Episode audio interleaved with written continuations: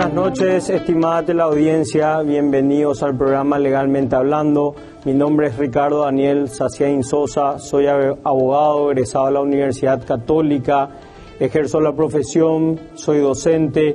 También soy miembro suplente del Consejo de la Magistratura por las universidades privadas.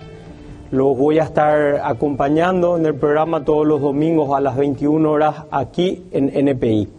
Este programa tendrá énfasis en cosas en el mundo judicial y legal, en hechos de trascendencia, en el mundo judicial y legal, amplios, desde leyes, decretos, procesos licitatorios em, que están regidas por la 2051, Dirección Nacional de Contrataciones Públicas, así también como otros procesos licitatorios de política de adquisiciones propias, como el Banco Mundial, YAICA, COICA, BIP, etcétera, y también de instituciones de relevancia judicial como el Consejo de la Magistratura, Superintendencia y también el jurado de enjuiciamiento de magistrados, para lo cual hoy hemos invitado al doctor profesor Manuel Ramírez Candia, miembro de la Corte Suprema de Justicia, integrante de la Sala Penal, así también como es miembro del jurado de enjuiciamiento de magistrados. Buenas noches, ministro.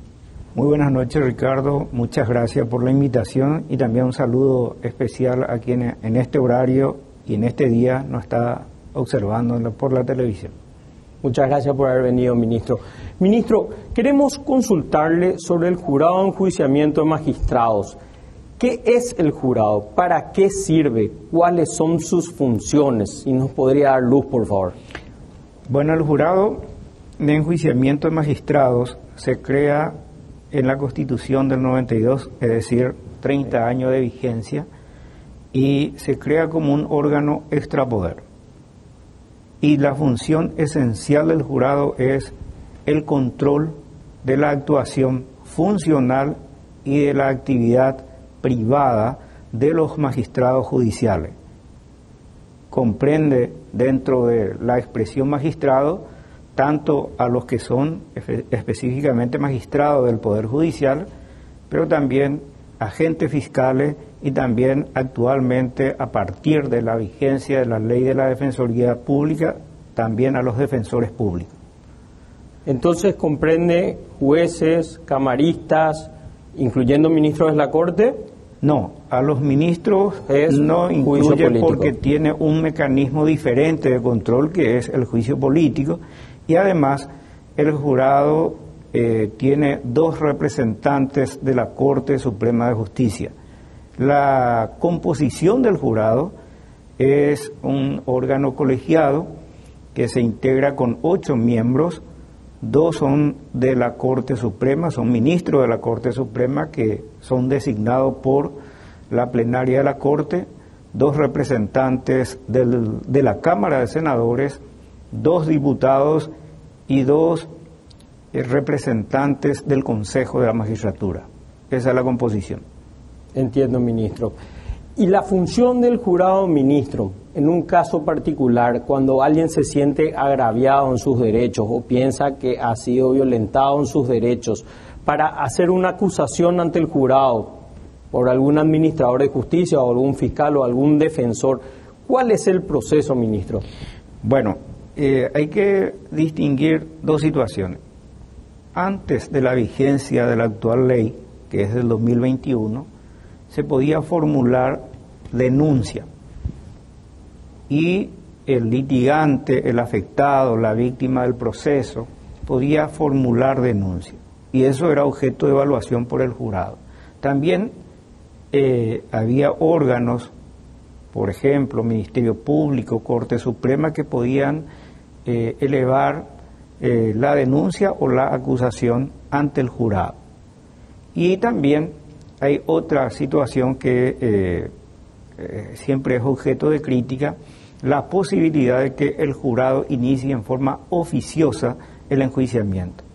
Lo concreto es que se formula la denuncia anteriormente y el jurado evalúa si existe o no motivo suficiente para proseguir con el enjuiciamiento. Actualmente se tiene que formular acusación. Es decir, si un, una persona que fue parte del proceso se siente agraviado por una decisión judicial o una actuación tanto de fiscales o de, de jueces, entonces tiene que formular acusación. La simple presentación de denuncia no es suficiente. Por lo tanto, si se presenta una denuncia hoy día, el jurado le intima para que en un plazo de cinco días formule acusación y además que acredite solvencia, económica. Entonces, a partir de esta nueva normativa, ha disminuido considerablemente el ingreso de causas, eh, la continuidad de las causas en el jurado de enjuiciamiento de magistrado, por esta doble exigencia. Primero, formular acusación y en segundo lugar, la necesidad de, de justificar solvencia económica o justificar la insolvencia. Entonces, generalmente eh, se, se desestima, es decir, se le intima, entonces se hace lugar al apercibimiento y se tiene por desistida de la presentación, en gran parte. Ministro, una cosa importante, ¿cómo uno demuestra solvencia? ¿Cuál es la composición de demostrar solvencia? ¿Una garantía bancaria, una póliza, un cierto dinero depositado en cuenta judicial? Bueno, en la práctica se ha admitido desde eh, declaración jurada que se ha presentado en la Subsecretaría de Estado de Tributación, okay. eh, título de propiedad o de vehículos o también eh, se ha justificado, ya dije, de vehículos, eh, por ejemplo, balance patrimonial de la empresa, una serie de posibilidades que se ha admitido como, diríamos, como prueba válida de la solvencia. Y en el caso de ser desestimada una acusación avalada por algún tipo de instrumento como una póliza, ¿qué ocurre con eso? ¿Se ejecuta? se va, de qué montos estamos hablando, hay un monto promedio, no existe un monto promedio, es acorde al caso. Bueno, eh, el jurado exige, porque la ley también lo establece, la solvencia a los efectos de que la, el enjuiciado, por ejemplo, de acuerdo a la, al resultado del proceso, pudiera reclamar alguna indemnización, simplemente con esa finalidad. Es decir, el jurado termina el proceso que una vez que se admite eh, pasa por la parte de periodo probatorio, alegato y la sentencia del jurado que lo hacemos en forma pública eh, y una vez que se dictó esa sentencia la función del jurado ya termina. Las consecuencias, por ejemplo, el juez que fue absuelto y que se siente agraviado o perjudicado, eh, para eso es que se requiere de la, de la demostración de la solvencia económica. Entiendo, es algo a posteriori, entonces, de lo cual podría hacer uso el magistrado que estuvo, que fue objeto de la acusación en este caso. Ministro, y con respecto a la oficiosidad, desde que entró en vigencia la última ley del jurado, entonces, ¿el jurado fue menoscabado en ese sentido o sigue teniendo las mismas atribuciones de antes de abrir las investigaciones por oficio? Bueno, la oficiosidad fue objeto de críticas, eh, tanto fundamentalmente de magistrados afectados. Eh, se presentaron acciones de inconstitucionalidad inclusive y la Corte tiene posición, diríamos, eh, contradictoria si se quiere, porque hay fallos en donde se dice que es constitucional y en otro que se declaró inconstitucional. Lo concreto es que eh, continuó la oficiosidad y en esta última ley del año 21 lo, eh, permanece la oficiosidad con la pequeña diferencia que se exige, se exige eh, una, una cantidad de votos que se eleva un poco más. Es decir, se exige para el inicio oficioso seis votos afirmativos 6 de 8. Ah. Entonces, eh, esa es la, la pequeña diferencia que existe, pero continúa. Pero también tengo que señalar una cuestión práctica. Si desapareciera la oficiosidad, oficiosidad prácticamente desaparecería el jurado.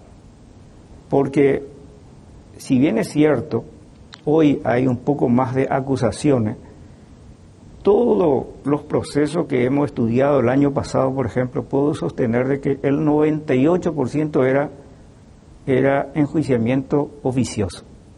Entonces, el legislador seguramente ha evaluado esta situación y por esa razón, por esa razón mantuvo la oficiosidad. Entiendo. Ministro, había hecho hincapié en el caso si el jurado tenía o no competencia sobre los ministros de la Corte por una consulta que lo haría después, que es esta. ¿Qué pasa con los camaristas que integran en calidad de ministros en un caso particular y si son susceptibles de una denuncia ante el jurado? ¿Qué ocurre ahí? Camarista integró un juicio particular y votó como un ministro de la Corte y es denunciado ante el jurado. Sí, y esa es una cuestión que ya se ha presentado en el caso miembros de tribunales de cuenta que dictaron una sentencia en calidad de eh, ministro sustituto, diríamos, de la Corte Suprema, y el jurado admitió su competencia, por más que se haya cuestionado, admitió su competencia, es más, destituyó creo que en, esto, en este caso fue a tres miembros del Tribunal de, Tribunal de Cuentas. Es un tema discutible. ¿Por qué? Porque en definitiva su actuación es en función de en función de Corte Suprema de Justicia, por más de que sea en carácter sustituto.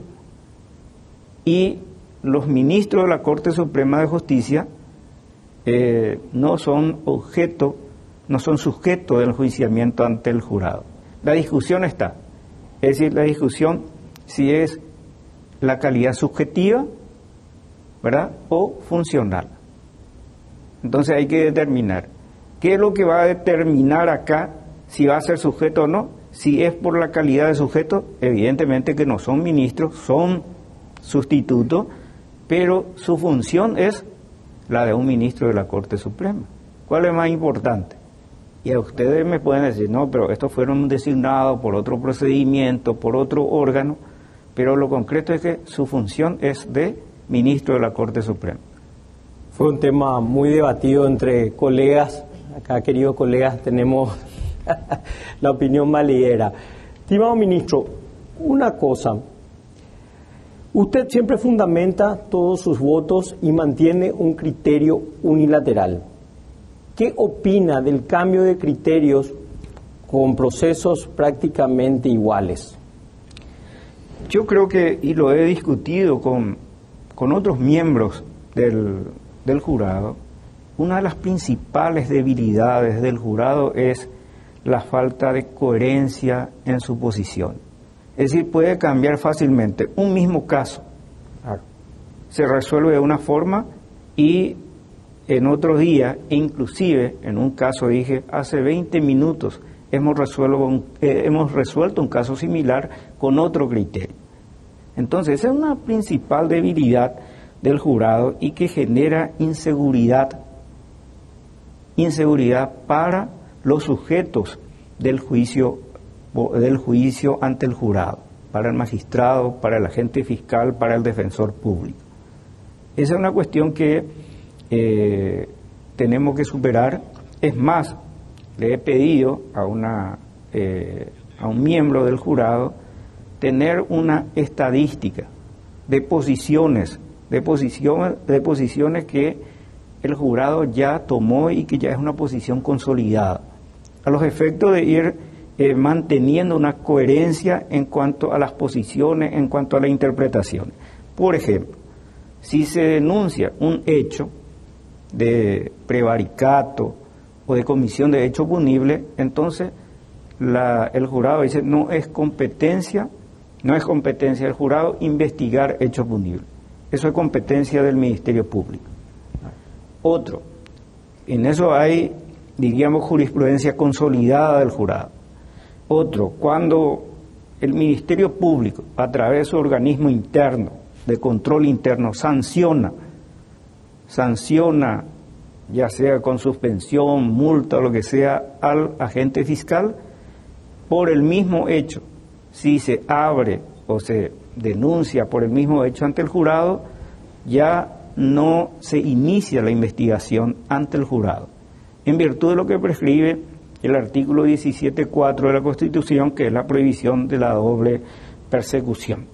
Entonces, eh, hay posiciones consolidadas, pero también hay debilidades y es factible que en un caso con identidad de hecho eh, se dicte una resolución totalmente contradictoria. Y realmente ese es un compromiso, es un compromiso y es una tarea pendiente del jurado. Sería como un tipo de jurisprudencia acerca de todos los casos del jurado. Sí. Ok, ministro.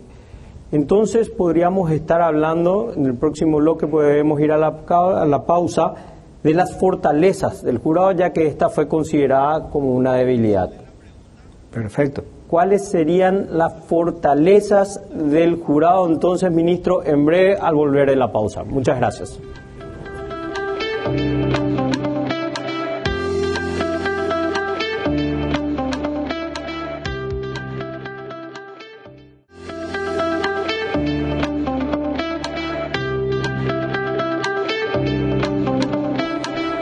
Bienvenidos, seguimos con el programa Legalmente Hablando con el doctor profesor Manuel Ramírez Candia, ministro de la Corte Suprema de Justicia, y quedamos en hablar de las fortalezas del jurado de enjuiciamiento de magistrados. Ministro, por favor. Sí, en primer lugar, para hablar de fortaleza, actualmente hay que partir de lo que fue una debilidad importante, que era la falta de eh, celeridad en la tramitación de las denuncias, acusaciones. Eso generaba mucha incertidumbre en los magistrados judiciales, agentes fiscales, porque tenía pendiente una denuncia, una acusación que eh, ya era de hace un año, dos años o más. Entonces, a partir del año pasado, bajo la presidencia del senador Silva Facetti, hemos tomado la decisión de superar eso. Comenzamos en el 2021 con más de 1.100 expedientes y finalizamos el 31 de, de diciembre del 2021 con 380 expedientes. Hemos dictado un poco más de, porque hay que entender lo que quedó pendiente del año anterior y lo que ingresan en el año. Por lo tanto, hemos dictado 754 resoluciones en el año 2021. Actualmente, eh, este año comenzamos con 300, 348 expedientes y ahora, en la actualidad, al 13 de septiembre, eh, tenemos 64 expedientes. Eso quiere decir de que hemos, estamos superando el problema de la falta de celeridad en la tramitación de los expedientes. Porque tenemos la eh, experiencia y la queja de la incertidumbre que genera en la magistratura nacional, agentes fiscales, defensores. Entonces eso ya hemos superado. Ahora, otra cuestión que estamos, que hemos, que podemos decir también una fortaleza, es que hay ya ciertas posiciones que podemos decir jurisprudencia constante de la, del jurado. Entonces, aquel que es denunciado por la supuesta comisión de un hecho punible ya sabe, ya tiene la seguridad de que el jurado no le va a iniciar por ese hecho eh, una investigación. O, o, en su caso también cuando ya recibió una sanción en, el órgano interno en donde ejerce la función, entonces ya no va a tener una, una sanción. Entonces se va generando mayor seguridad, mayor confianza también. Eh, y eh, vamos a trabajar para generar, por supuesto, mayor confianza, porque también tenemos que partir de eso. Tenemos que reconocer que el jurado tuvo ciertas experiencias prácticas que ha generado una enorme pérdida de confianza en la institución. Entonces, para nosotros es una tarea, eh, diríamos, doble, porque además de nuestra tarea permanente tenemos que generar mayor confianza en la ciudadanía, porque la ciudadanía exige, en ciertos casos, cuando hay, y, de hecho hay, actuaciones irregulares, actuaciones groseras de fiscales y de magistrados, la ciudadanía reclama que se les sancione. Claro, entonces, y como también los operadores del sistema de justicia reclaman también mayor seguridad en el juzgamiento. Y eso es lo que estamos haciendo. Claro, sobre todo, ministro, eso es algo muy importante porque la imagen del jurado se vio muy comprometido con el tema del caso de los González Daer que estaban utilizando el jurado en juiciamiento de magistrados a su voluntad como una forma de apriete y eso golpeó mucho la imagen del jurado, sobre todo su credibilidad. Y digo más, según denuncia que recibimos, no ha desaparecido del todo en la actualidad. Entonces es un compromiso mayor para nosotros que integramos, eh, integramos al jurado en la actualidad, porque eh, nosotros recorremos el interior, hablamos con magistrados, fiscales y recibimos la denuncia de que hay llamada, de que hay una suerte de presión. Entonces a veces el problema es la prueba, pero ustedes recordarán también que en un sonado caso en donde se le destituyó a un juez de la ciudad de Hernandaria, él denunció públicamente eh, supuesto hecho de presión por parte de, de miembros del jurado de enjuiciamiento. Y digo más, en ese caso en particular, nosotros desde el jurado, por decisión del jurado, hemos solicitado, hemos solicitado a la Fiscalía para que se nos investigue, porque la denuncia era concreta, con audio de que decía de que le llamó un miembro del jurado. Y como yo también soy miembro del jurado, le he pedido al presidente, al doctor Bogarín, para que eh, nosotros mismos pidamos a Fiscalía que se nos investigue. Y así se hizo. Esto es muy importante porque cabe destacar entonces que los propios miembros del jurado de enjuiciamiento han solicitado a la Fiscalía abrir una investigación sobre ellos mismos. Una cosa muy, loable. Entonces, ministro, la ciudadanía puede estar tranquila desde el punto de vista que se están tomando los mecanismos para que esto no vuelva a ocurrir, que no haya otro clan González de Ar que se haga uso del jurado de enjuiciamiento de magistrados para sus propias cosas. Sí, ese, y esa es una preocupación. Para mí es una preocupación porque hay cierta denuncia, hay rumor de que permanece esa práctica, entonces eh, estamos, asumimos el compromiso de ir controlando y también solicitamos la colaboración de magistrados para que nos hagan llegar, nos hagan llegar sus quejas, su denuncia para que nosotros también podamos tomar las medidas de, control, de investigación para verificar si realmente existe esa situación. Eh, tenemos el compromiso, y yo sé que hay también miembros del jurado que está también con ese compromiso de realmente transparentar la gestión y evitar, evitar la vuelta de esa práctica que realmente afectó considerablemente la imagen de esta institución que es el jurado en enjuiciamiento. Ok. Otra cosa destacable, ministro, que usted ha dicho, prácticamente ustedes están ya por quedarse sin casos ante el jurado, sin acusaciones, y eso se debe, volvemos a replantear la primera pregunta de la oficiosidad, del excesivo formalismo de que ustedes puedan utilizar de oficio, o sea, abrir investigaciones de oficio por los votos que requiere. Sería así.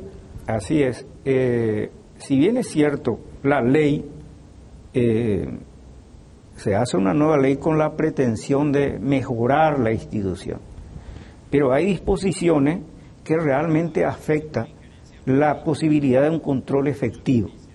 Uno, el caso de aumento, aumento de, votos para la oficiosidad, que también es un, tema cuestionable, porque se dice cómo puede ser juez y parte, etcétera, etcétera.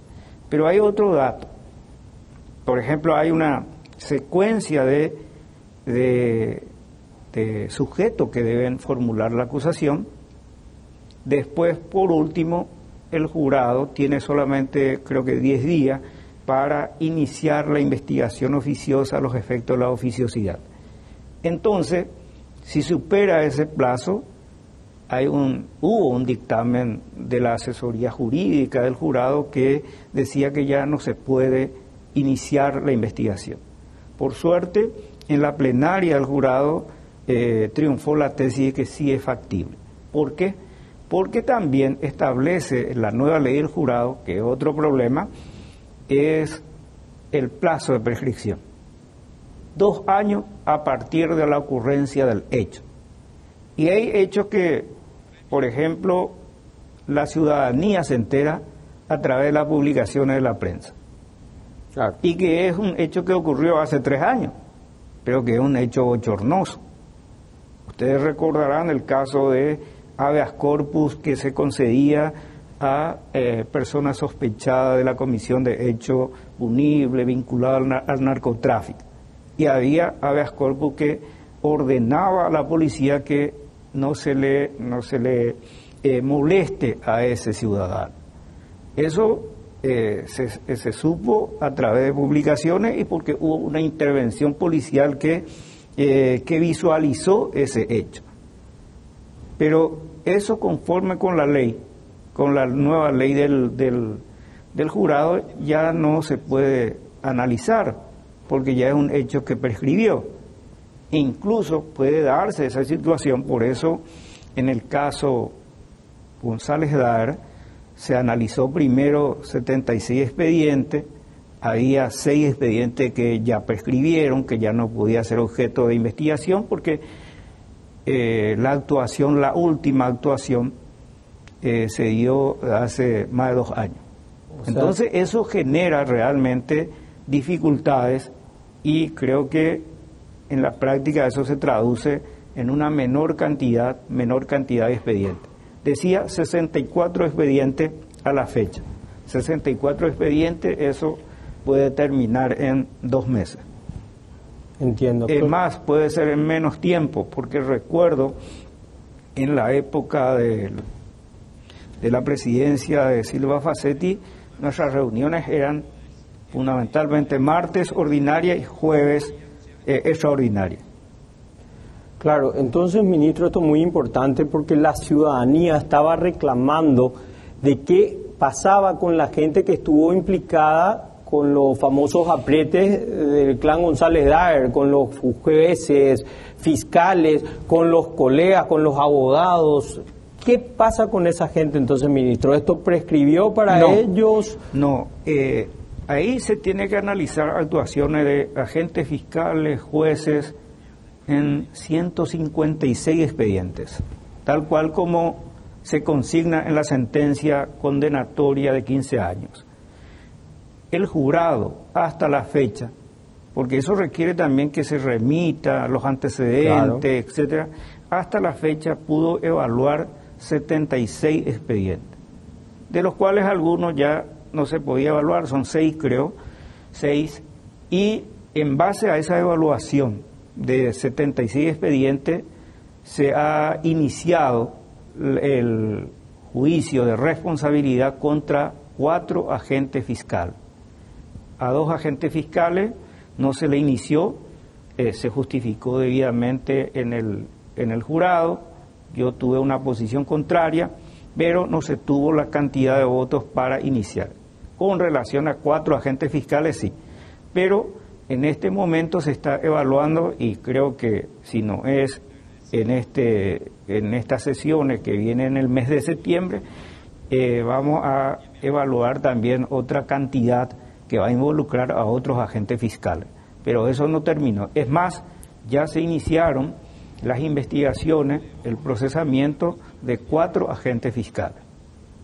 Ok, entonces, ministro, esto continuará como se dice. Continuará. Y además hay otro tema que eh, se vincula al voto en las internas partidarias de agentes fiscales y jueces. Sí.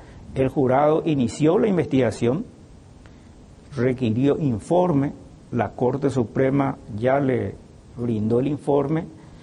Eh, también se solicitó a la Fiscalía, hasta hace ocho días no teníamos todavía la cantidad de informe, diríamos en forma completa.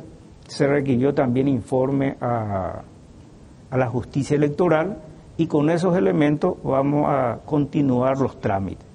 Pero de hecho ya se inició la investigación.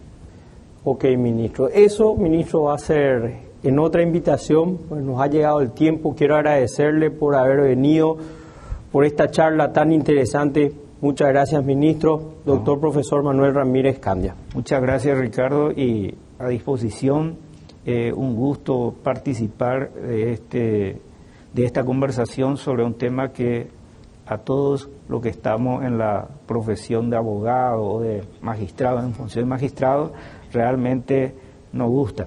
Así que siempre disponible para colaborar en la medida de lo posible. Muchas gracias. Muchas gracias, ministro. A la vuelta de la pausa estaremos con un invitado especial, juez de garantía, Gustavo Amarilla, doctor profesor, también Gustavo Amarilla, y estaremos hablando sobre la extradición. Vayamos a la pausa. Muchas gracias.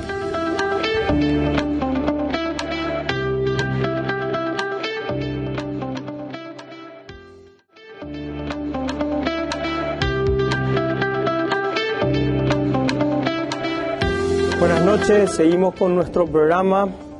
Ahora le tenemos de invitado al doctor profesor juez de garantía Gustavo Amarilla. Bienvenido, doctor. Buenas noches, Ricardo. Buenas noches a toda la audiencia. Muchas gracias por asistir. Querido doctor, queremos hablar sobre la extradición, pero particularmente sobre el convenio de extradición que tiene el Paraguay con los Estados Unidos de América. Bueno, eh Básicamente nosotros eh, en materia de extradición nos regimos conforme a las leyes internacionales que tenemos con cada uno de los países eh, suscriptores en materia de extradición. Eh, nosotros no venimos de un sistema, vamos a decir, de un sistema de dualidad en materia de decisión como lo tiene Argentina, Brasil, Colombia, México, en donde eh, independientemente a la resolución de un juez, eso recién es confirmado o no por una autoridad del Poder Ejecutivo.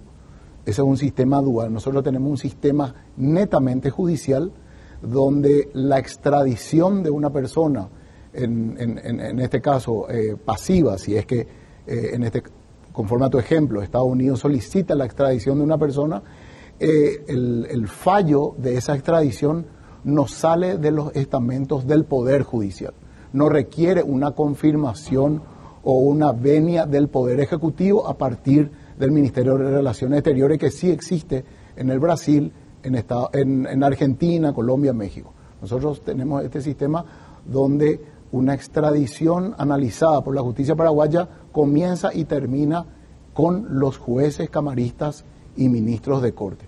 Y en materia de extradición con Estados Unidos, bueno, eh, es regirnos conforme a ese tratado que, que, podría invocar los Estados Unidos a partir de, las leyes vigentes con ellos y bueno, eh, sobre esa base iniciar los procesos, los plazos, etcétera, que, dispone el mismo. Claro, hablando en un supuesto de una extradición pasiva, pasiva. en el caso que el país Estados Unidos solicite la extradición de un ciudadano paraguayo natural, ¿cuál sería el procedimiento, doctor? ¿Quiénes son los involucrados en eso también, en ese proceso? Perfecto.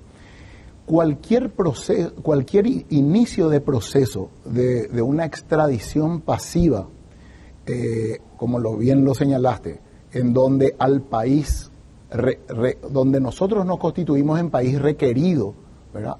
a solicitud de un país extranjero por, el, por encontrarse posiblemente el, justiciable en nuestro territorio, sí o sí tiene que ingresar ese pedido a través de las autoridades diplomáticas paraguayas.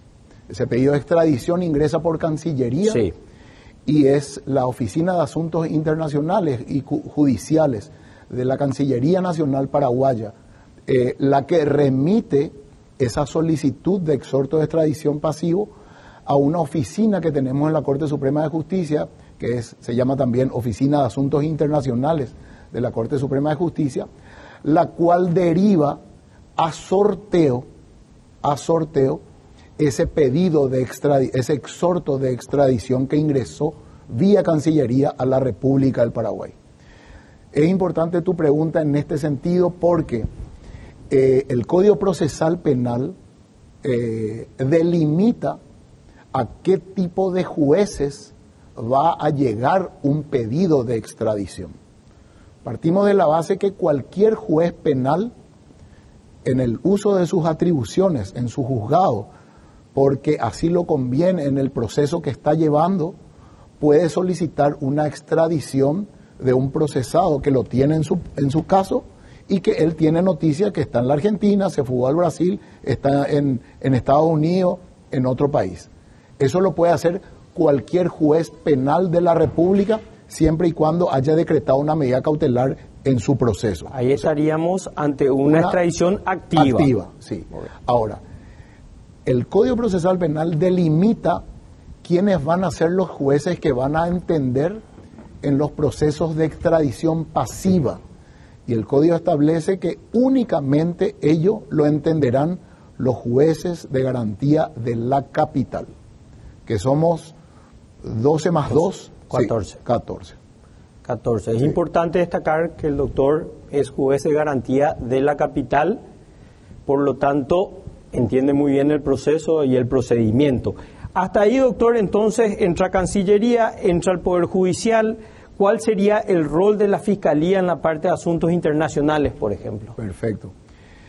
A mí me gusta siempre señalar de que el Ministerio Público en un proceso de extradición se constituye prácticamente en, no solamente en un, en un garante de la legalidad del proceso, que es su función en sí también, sino que también a mí me gusta señalar de que el Ministerio Público también pasa a ser un representante del país requirente en un proceso de extradición pasiva. O sea, eh, eh, los fiscales de delitos económicos, eh, los fiscales de delitos internacionales se constituyen en, en la voz de ese país requirente ante los órganos jurisdiccionales, ante el juez que está estudiando una extradición acá en el país. Eh, y lógicamente así actúa. Eh, normalmente nosotros cuando recibimos un, un exhorto de extradición eh, a través de la Oficina de Asuntos Internacionales, lo primero que hacemos es le corremos traslado al Ministerio Público en la persona de la Fiscalía General del Estado. Eso deriva en sede interna a los fiscales de asuntos internacionales. Hoy le tenemos al, fiscal Manuel Doldán en ese, lugar, donde estaba el doctor Juan Emilio Oviedo, y ellos son los que requieren, por así decir, eh, todos los puntos que también ellos consideran eh, pertinentes realizarlos a partir de lo que sería la problemática de la extradición.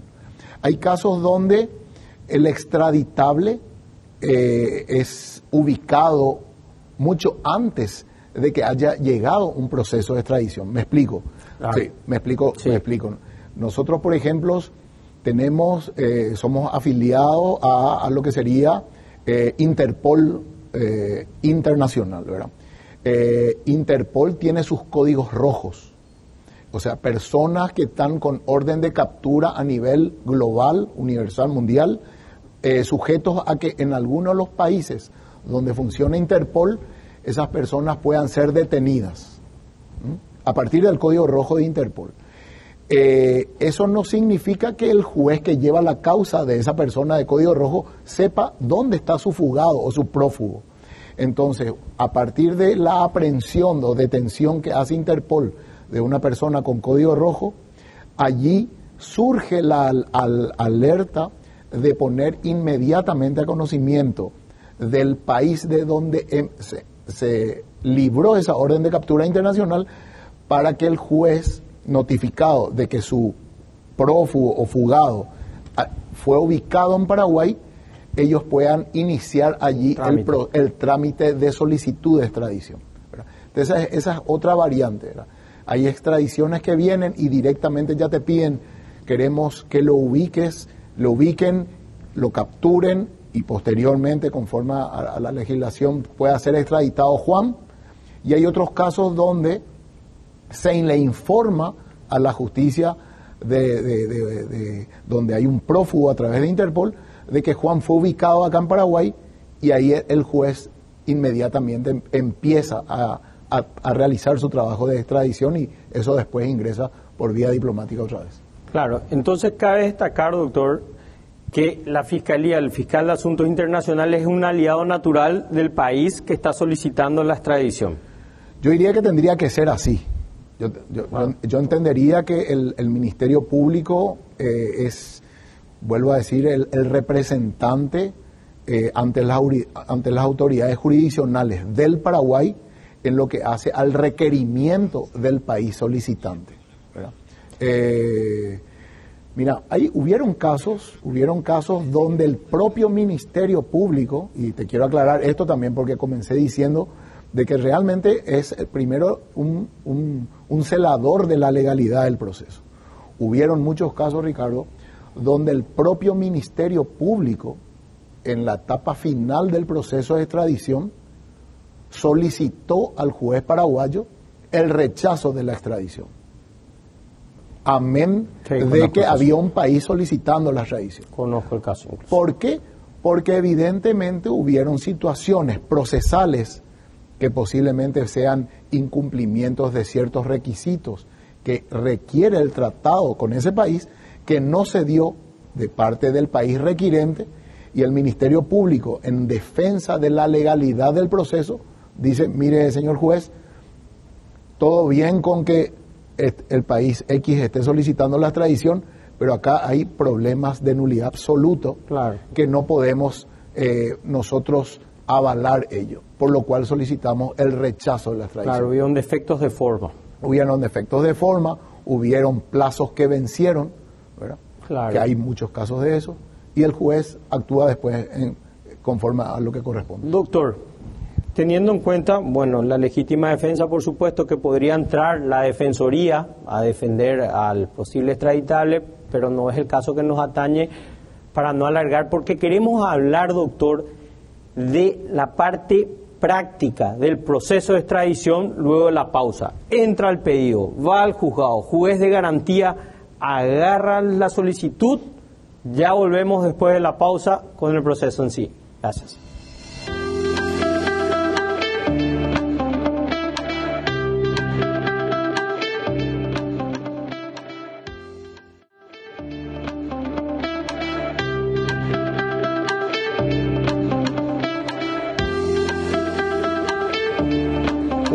Entonces la pausa al último bloque con el doctor Gustavo Amarilla diciendo, doctor, entra el pedido, llega al juzgado de garantía, el juez de garantía tiene la solicitud. Ahora, ¿qué pasa? Ese pimponeo práctico.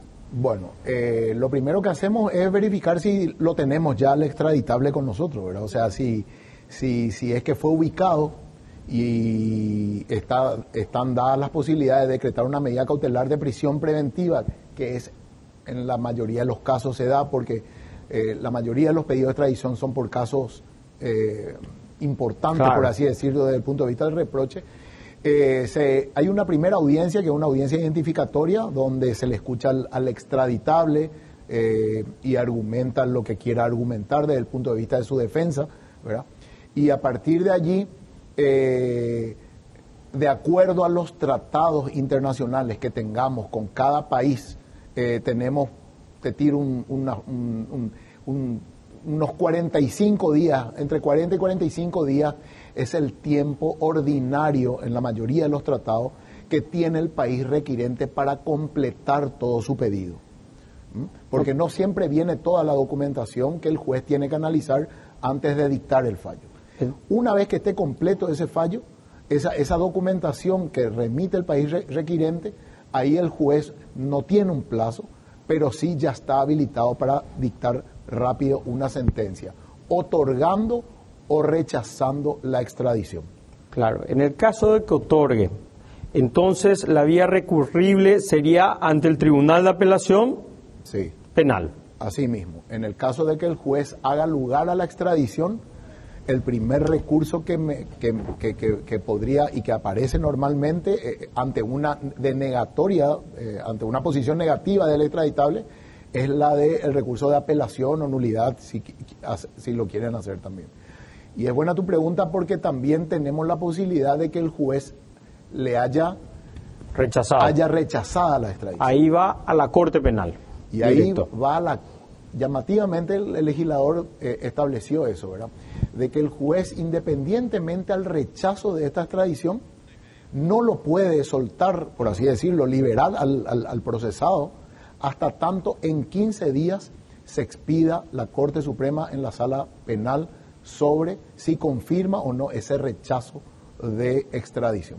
Este es un caso muy particular porque es el único caso que se da en nuestra legislación donde un juez ordena la libertad de un reo y no se puede dar cumplimiento hasta tanto la sala penal de la Corte Suprema de Justicia se expida a los 15 días.